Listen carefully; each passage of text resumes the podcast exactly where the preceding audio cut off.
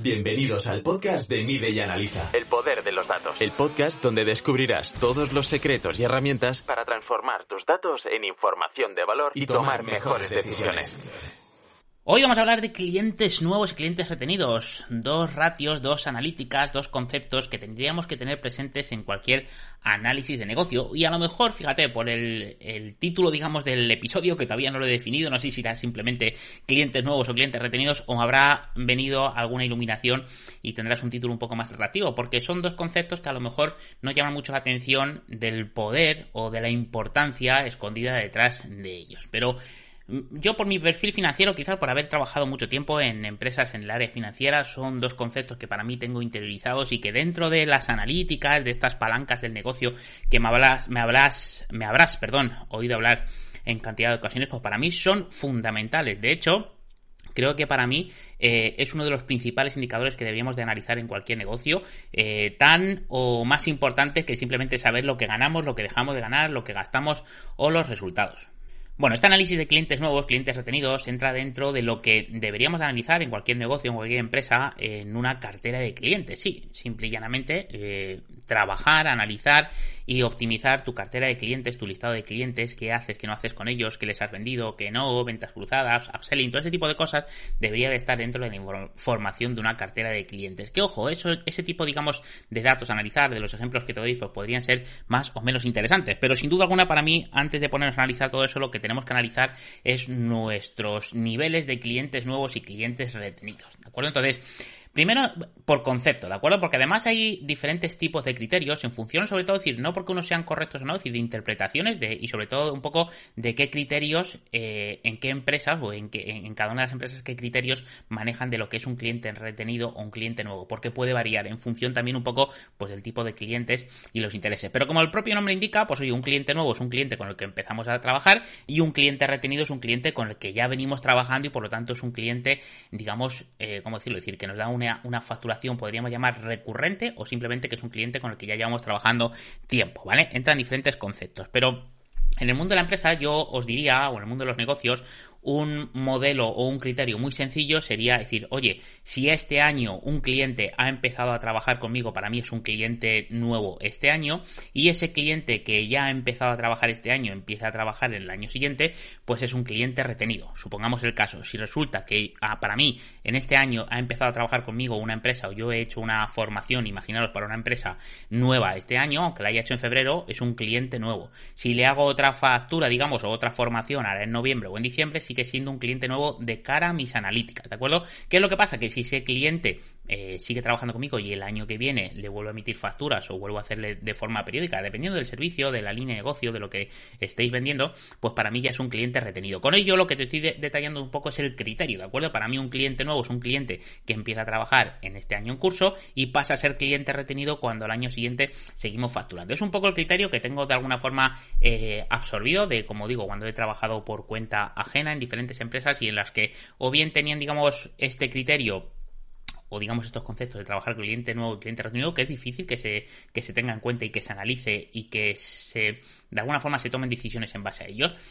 Y si no debe ser así, pues como digo, he sido yo el que lo he implementado. ¿Por qué la importancia? Porque con estos dos eh, tipos de clientes, clientes nuevos, clientes retenidos, que ahora hablaremos de, de, un poco cómo podemos extenderlos, ¿de acuerdo? Esta es la parte básica media, podríamos decir, que en todas las empresas debería analizarse.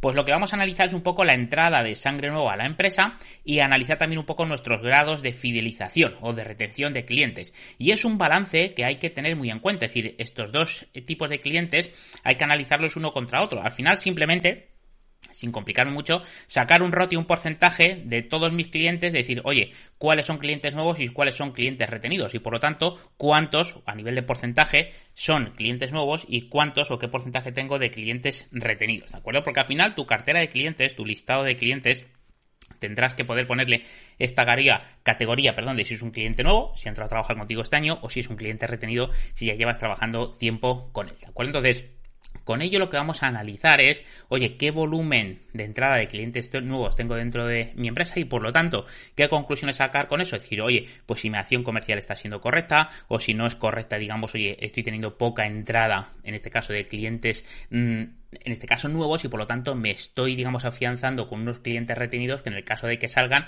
pues me veo contra la espada y la pared. A la inversa, lógicamente, decir, hay que analizar también los clientes retenidos para ver un poco el grado de recurrencia o el grado, digamos, de retención, de fidelización que tengo con esos clientes, porque a lo mejor eh, estoy teniendo mucha entrada de clientes nuevos, pero esto es muy volátil y según entran se van y por lo tanto, oye, tengo que tener también una, un grado de fidelización. Por lo tanto, es importante poner en la balanza. No voy a hablar de qué porcentajes deberían de ser correctos, ¿no? Porque esto, lógicamente, dependiendo del modelo de negocio, del sector, de, oye, de cualquier, digamos, tipo de impacto que pueda tener, pero indudablemente, para mí, indudablemente, en cualquier negocio, en cualquier como digo, esto sí que es universal en cualquier negocio, a grande escala, a menor escala, a mayor impacto, a menor impacto, tenemos que hablar de clientes nuevos y clientes retenidos. Por el simple hecho de que vamos a analizar, como os digo, simplemente nuestra entrada de clientes nuevos, nuestra entrada de sangre nueva a la empresa y por otro lado la parte de fidelización o de lógicamente intentar aumentar que sea el máximo posible de entrada de dinero por cada uno de los clientes, ¿de acuerdo? Así que dentro de la cartera de clientes, muy importante analizar el volumen, tanto en volumen en importe como en facturación de cliente nuevo y cliente retenido. Y una vez más, como digo, tanto en volumen de facturación o de facturación media como número de clientes y por lo tanto sacar el porcentual, el ratio en cada uno y en otro. Porque, como ya sabéis, soy muy fan de hablar, de analizar por ratios y por proporciones y porque eh, nos dará un poco sensación de, de volúmenes, ¿vale? Imaginaros que un poco, digamos, llevándolo ya al segundo paso, ¿vale? Ya con esto abrimos trabajado tendríamos gran parte. ¿En qué puede, digamos, de alguna forma salir o divergir o tener ramificaciones esto de los clientes nuevos y clientes retenidos. Pues mirad, imaginaros que estamos ahora mismo en el 2020, que resulta que yo trabajo en el 2018 con un cliente, ¿vale? O en el 2017. Llevo trabajando, imaginaros, desde el 16, 17, 18 con un cliente y por lo tanto era retenido. ¿Qué pasa? Que en el 19 dejo de facturar y ahora si lo factura en el 20, que sigue siendo un cliente retenido, porque el año pasado no lo facturé, o eh, sigue, digamos, es un cliente nuevo. También depende un poco del criterio. Para mí meteríamos aquí un tercer porque es importante de cara un poco a la comunicación con el cliente, que también nos va a ayudar un poco a la relación con el, con el cliente. Y esto es un dato, como digo, que debería estar en todos los CRMs. Podríamos hablar de clientes recuperados, es decir, de clientes que he tenido, que he tenido, ha tenido una duración en el tiempo, los he perdido durante un largo periodo de tiempo y, lógicamente, lo vuelvo a recuperar. Siempre hablando un poco de esos ámbitos o de ese criterio que hablo anuales, ¿vale? De que si trabaja el año pasado, pues es cliente retenido y demás. Esto lo podríais adaptar, podríais adaptar y decir, oye, si ha trabajado o si llevo trabajando con él más de 12 meses, pues lógicamente es cliente retenido, por, por haber un poco, digamos, el acumulado en función de los años. Pero llevarlo a la mínima expresión. Prefiero tener un criterio más, como decir, más eh, genérico, por decirlo de una forma, más objetivo, pero empezar a implementarlo a eh, complicarme los criterios y que me sea más difícil el poderlo eh, medir, ¿vale? Y luego deberíamos de meter, y esto también es muy aconsejable, a nada que empezamos a trabajar con este tipo de datos, el, meter el concepto del cliente nuevo genérico y el cliente retenido genérico. ¿A qué hablamos con esto? Es decir, esto entra a juego dentro de lo que es un forecast, ¿vale? Un forecast sabemos que es una previsión, digamos, de los meses siguientes que podemos comparar respecto de nuestros objetivos y por lo tanto analizar la desviación. ¿A qué lo que voy? Imaginad, yo estoy ahora mismo en noviembre o estoy grabando, digamos, este, este podcast a finales de octubre y es momento ideal para empezar a hacer objetivos de cara al año que viene, ¿vale? Entonces, imaginaros que empezamos o hacemos los objetivos del año que viene y los fijamos, ya lo tenemos eh, digamos, instalados, ya los tenemos configurados y fijos. Y nos damos un salto para adelante en el tiempo y estamos, imaginaros, en marzo, ¿de acuerdo? En marzo del 2021, ¿vale? Yo ya tengo mis objetivos para marzo, para abril, para mayo, para todos los meses del año que viene. ¿Qué es lo que pasa? Yo puedo hacer una previsión de alguna forma adicional, un forecast que se llama más ajustado para decir, oye, yo tengo mis objetivos, pero además yo ya tengo más o menos la ciencia cierta de qué va a pasar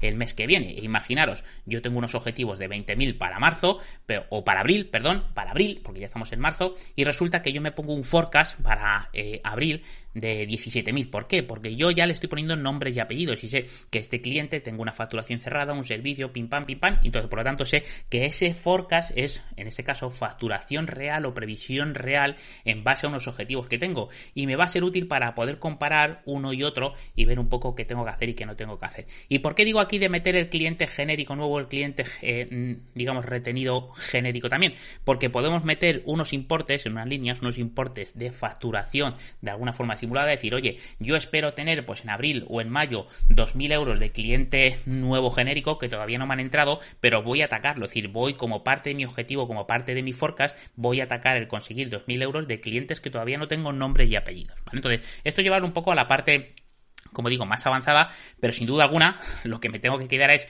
con lo que es un cliente nuevo, lo que es un cliente retenido, o es lo que con lo que debéis de quedaros, y lógicamente implementarlo dentro de vuestros negocios, analizar, oye, este cliente que me ha entrado este año, lo, digamos, categorizo como cliente nuevo en todo el año. El año que viene, si sigue trabajando, pasará a ser cliente retenido. Y los clientes con los que trabajo este año que me vienen de años anteriores son clientes retenidos. Tener en cuenta ese concepto de clientes recuperados y con ello lo que podremos tener es, oye, ¿qué facturación media tengo de cliente eh, nuevo o cliente retenido? ¿O qué facturación total? ¿O qué porcentaje de clientes tengo que son retenidos y son anuales? Y en base a esos porcentajes, pues ya te dirán, lógicamente, como digo, teniendo en cuenta que dependiendo de tu negocio, tu sector, pues deberá de tener un equilibrio entre una y otra. Pero este, digamos, indicador que puede parecer secundario va a mantener nuestro negocio a pleno rendimiento, perdón, porque vamos a estar vigilando y vamos a estar pendientes de unas tendencias de no eh, meter toda la carne en el asador o tener el peso en la balanza en clientes retenidos y no tener sangre nueva y depender de clientes que mañana se pueden ir y tampoco tener simple y llanamente una entrada de clientes nuevos porque, oye, conseguir clientes nuevos es muy complicado, fidelizarlos o dicen que es más fácil, lógicamente, retener o fidelizar a un cliente que ya está trabajando contigo, que ya ha sacado la tarjeta para, digamos, de alguna forma pasar por caja y por lo tanto al final, tanto uno como otro es complicado, es cuestión de mantener el equilibrio. Así que, como ves, dos conceptos muy interesantes a meter dentro de la analítica negocio, dos conceptos para mí imprescindibles que espero que sean de utilidad y que pues no dudes en implementarlos.